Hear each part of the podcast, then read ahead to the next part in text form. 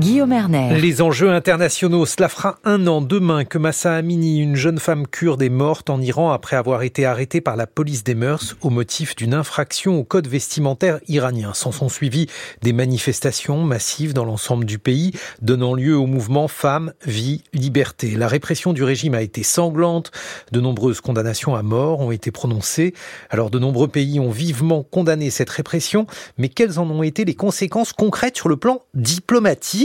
L'Iran s'enfonce-t-elle dans son isolement ou réussit-elle justement à s'en sortir? Bonjour Pierre Razou. Bonjour euh, Guillaume Hermer. Vous êtes directeur académique de la Fondation méditerranéenne d'études stratégiques. On vous doit notamment la guerre Iran-Irak aux éditions Perrin. Alors jusqu'à présent, l'Iran a été perçu comme très isolé, Pierre Razou, sur la scène internationale, et ce notamment du fait des sanctions imposées par les États-Unis à la suite de la rupture de l'accord sur le nucléaire en 2015. Quelles ont été les conséquences de ces sanctions sur le pays? Bah, les sanctions, elles ont été, euh, elles ont eu un impact économique euh, très fort et un impact également psychologique important, puisqu'en fait, euh, elles ont convaincu une partie de la, une grande partie de la population iranienne que le gouvernement réformiste de Hassan Rouhani bah, finalement n'avait pas réussi à délivrer ce qu'il avait promis, donc ce qui a amené direct, pardon, mhm. directement au pouvoir le, le, président Raisi. Euh, président Raisi qui lui-même a fait euh, face à un certain nombre euh, de, de difficultés. Euh, jusqu'à la mort de Masha Amini, dont on parlait donc en mhm. septembre 2022. Auparavant, donc il y avait eu aussi une sorte de gifle à la diplomatie iranienne, en tout cas régionale. C'était la conclusion des accords d'Abraham en 2020 entre l'Israël et un certain nombre de monarchies arabes. Et puis paradoxalement, euh, depuis, euh, ben, depuis le début des manifestations il y a un an, l'Iran, pardon, l'Iran a réussi un certain nombre de, si on vous passe l'expression, de coups euh, fumants. Et en fait, paradoxalement, a réussi à briser une grande partie de son isolement. C'est ça qui est paradoxal et qu'il faut que vous nous expliquiez, Pierre Razou, puisque alors même que la révolte se poursuivait, alors même que le pays était flétri dans les opinions publiques internationales, en réalité, euh, l'Iran n'a pas du tout perdu de, son pouvoir sur le plan donc de sa politique euh, étrangère. Non, et d'autant plus que donc le, gouvernement de Raisi, qui sait qu'il est relativement peu, enfin qu'il était très impopulaire euh, en interne, s'est dit en vue des prochaines élections, il faut réussir un certain nombre donc en fait de succès diplomatiques et internationaux. Et donc paradoxalement, tout s'est enchaîné. En décembre 2022, euh, lorsque le président Xi Jinping fait sa grande tournée au Moyen-Orient, l'Iran réussit à mettre en œuvre l'accord de partenariat stratégique avec Pékin et donc signe une série d'accords euh, très importants. Quelles conséquences pour euh, l'Iran ces accords avec euh, la Chine? En quoi consistent-ils bah, directement, c'est le c'est l'investissement, des investissements importants de la Chine dans différents milieux industriels et énergétiques iraniens. Ce qui a provoqué paradoxalement, euh, là, là aussi sous pression chinoise, la normalisation euh, mhm. de l'Iran avec les Émirats arabes unis. Et surtout le 10 mars 2023, et là c'est vraiment une sorte de coup de tonnerre, c'est la normalisation entre Téhéran et Riyad, c'est-à-dire entre euh, l'Iran et l'Arabie saoudite, à Pékin, sous l'égide de la Chine, ce qui agrège et ce qui finalement accélère les recompositions géopolitiques au Moyen-Orient. Alors, ça, il faut que vous nous expliquiez, Pierre Razou, en quoi ça consiste véritablement un, tournant, un tournant décisif. Parce qu'en fait, l'Iran et l'Arabie saoudite, euh, quelque part, euh, mettent sur la table un petit peu tous les dossiers et ouvrent une négociation globale sur, euh, pendant dix ans, nous nous sommes quasiment fait la guerre, même si ce n'était pas un conflit ouvert. Et à partir de là, et notamment euh, au Yémen, euh, donc qui est l'épine dans le pied euh, du, prince héritier, pardon, Mohamed Ben Salman. Et à partir de là, ça veut dire que, paradoxalement, cet accord de normalisation entre l'Iran et l'Arabie saoudite contribue à normaliser et à stabiliser la région, que ce soit donc au Yémen, que ce soit en Irak, en Syrie, peut-être même au Liban. On le voit en ce moment où les choses bougent euh, dans, au Liban, qui est pourtant un État euh, quasiment failli. Mais surtout, ce qui est le plus important, c'est que, me semble-t-il, c'est que ça va accélérer l'adhésion de l'Iran à l'organisation de coopération de Shanghai.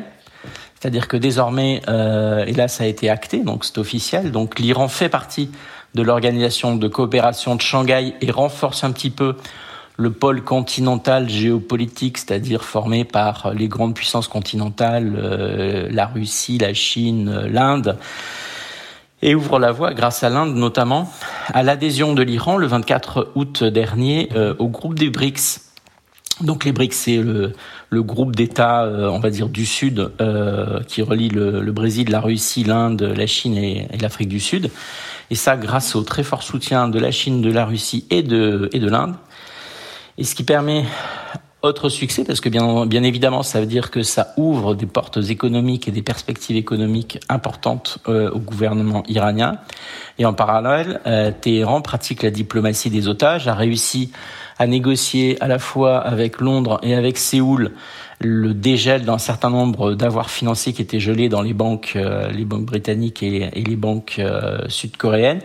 Mais euh, cerise sur le gâteau pour les, euh, les Iraniens, en fait, ils ont réussi, euh, ça a été annoncé la semaine dernière, une négociation directe avec les États-Unis et le fait de pouvoir négocier directement avec les États-Unis, c'est-à-dire le fait que de fait les États-Unis reconnaissent euh, ce qu'ils avaient déjà fait pendant la négociation sur l'accord nucléaire, quelque part la légitimité internationale de, l'Iran et qui permet donc l'échange de prisonniers à la fois américains et iraniens en contrepartie d'un dégel important d'avoir gelé euh, aux États-Unis. Oui, ce qui, ce qui veut dire Pierre Razou, parce que euh, c'est essentiel. Donc d'un côté, l'Iran euh, s'est euh, renforcé dans le camp des non-alignés. Je ne sais pas très bien d'ailleurs euh, comment les nommer, mais en tout cas un certain nombre de puissances non occidentales qui aujourd'hui ont décidé d'offrir une, alternative précisément aux, puissances occidentales. Et elle a des leviers de pression par rapport aux puissances occidentales avec cette question des otages. Juste pour voir du côté des non-alignés, l'Iran a aussi une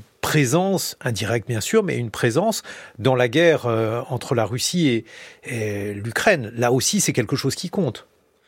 Oui, surtout ça, enfin, j'allais dire grâce ou à cause de cette guerre, euh, l'Iran a réussi à inverser euh, le rapport de dépendance en quelque sorte, c'est-à-dire que jusque-là, l'Iran avait besoin de la Russie, notamment en Syrie, pour disons, euh, défendre et sauver euh, le régime de, de, Bachar al-Assad, pour euh, investir sur un certain nombre de dossiers. Il faut pas oublier non plus que c'est la Russie qui fait fonctionner la centrale nucléaire civile de, de Boucher. Donc en fait, les liens étaient plutôt, en, disons, en défaveur quelque part de, de l'Iran. Et avec la guerre en Ukraine euh, et le besoin euh, urgent d'armement, de, de, drones, de missiles de, de la Russie, en fait, euh, l'Iran euh, est devenu fournisseur euh, de drones suicides, mais pas que, y, compris de munitions et de drones classiques, de la Russie. Un petit peu comme on le voit en ce moment avec Poutine qui va quémander une aide militaire, une assistance militaire à la Corée du Nord. Donc alors de ce côté-là, une situation qui est favorable, hélas, ai-je envie d'ajouter, puisque la situation des droits humains en Iran est dans un état absolument épouvantable. Et alors, ces pressions avec la diplomatie des otages, notamment vis-à-vis des États-Unis, puisque la semaine dernière, Joe Biden a scellé un accord pour débloquer les revenus pétroliers iraniens. Là aussi, c'est quelque chose d'un peu étonnant dans ce contexte-là. Oui, et ça montre bien qu'en fait, euh, d'un côté, en fait, fondamentalement, euh, ni, les, ni le gouvernement des États-Unis, enfin l'administration américaine, ni le gouvernement iranien, paradoxalement, ne veulent revenir à l'accord nucléaire, mais chacun pour des raisons différentes. Parce qu'en fait, ils savent que ils n'arriveront pas à le vendre entre guillemets euh, à leur population et notamment aux conservateurs chez eux. Donc en fait, ils disent euh, laissons euh, la communauté internationale, l'agence internationale de l'énergie atomique et les Européens négocier sur avec l'Iran sur le sur le nucléaire, le dossier nucléaire, et nous, euh, Américains et Iraniens, entendons-nous directement sur entre guillemets nos relations bilatérales, en tout cas plus exactement parce qu'ils n'en ont pas vraiment, mais entre nos intérêts bilatéraux dans la région. Et dans un premier et pardon, dans un premier temps, évidemment, ça commence par l'échange d'otages en échange donc du dégel euh, des, des avoirs. Et bien évidemment, ça donne une, euh, une flexibilité financière, euh, une manne économique enfin, relativement importante à l'Iran. Et puis je crois que si, si ça s'est passé comme ça, c'est parce que il y a un fait dont on n'a pas parlé mais qui est crucial, c'est qu'aujourd'hui l'Iran est parvenu au seuil nucléaire. Donc à peu près tous les experts sont mhm. d'accord là-dessus. Donc les États-Unis et les grandes puissances, donc y compris la Chine, la Russie, l'Inde, calculent et, comprennent que maintenant l'Iran pourrait devenir une puissance nucléaire militaire très rapidement et que donc c'est un fait et qu'il faut en tenir compte et que donc l'Iran est devenu est redevenu disons un interlocuteur incontournable dans la région. Et oui, alors même puisque vous avez consacré un, livre euh, à cela, euh, il y eut une époque où euh, l'Iran et l'Irak pouvaient se, faire la guerre, je veux dire dans le sens où ces deux puissances étaient des puissances de, niveau comparable. Aujourd'hui, on voit qu'il n'y a plus rien de tel entre ces deux pays. L'équilibre des forces est évidemment très largement en faveur de l'Iran. Oui, en fait, euh, l'Iran, euh, je ne dis pas, est chez lui euh, en Irak, ou en tout cas a parfois eu tendance ces dernières années à considérer que les responsables iraniens, notamment des gardiens de la révolution, étaient un petit peu chez eux à Bagdad. le gouvernement iranien, pardon, le gouvernement irakien, lui, essaye de montrer qu'il met ses œufs dans des paniers très différents et que bien sûr, il a des relations privilégiées avec Téhéran, mais en même temps, il discute avec tout le monde, les monarchies du Golfe les Turcs, euh, les Européens, euh, les Occidentaux, les Américains. Donc il essaye de, de, survivre dans, une, dans, une, dans un contexte un petit peu compliqué pour lui.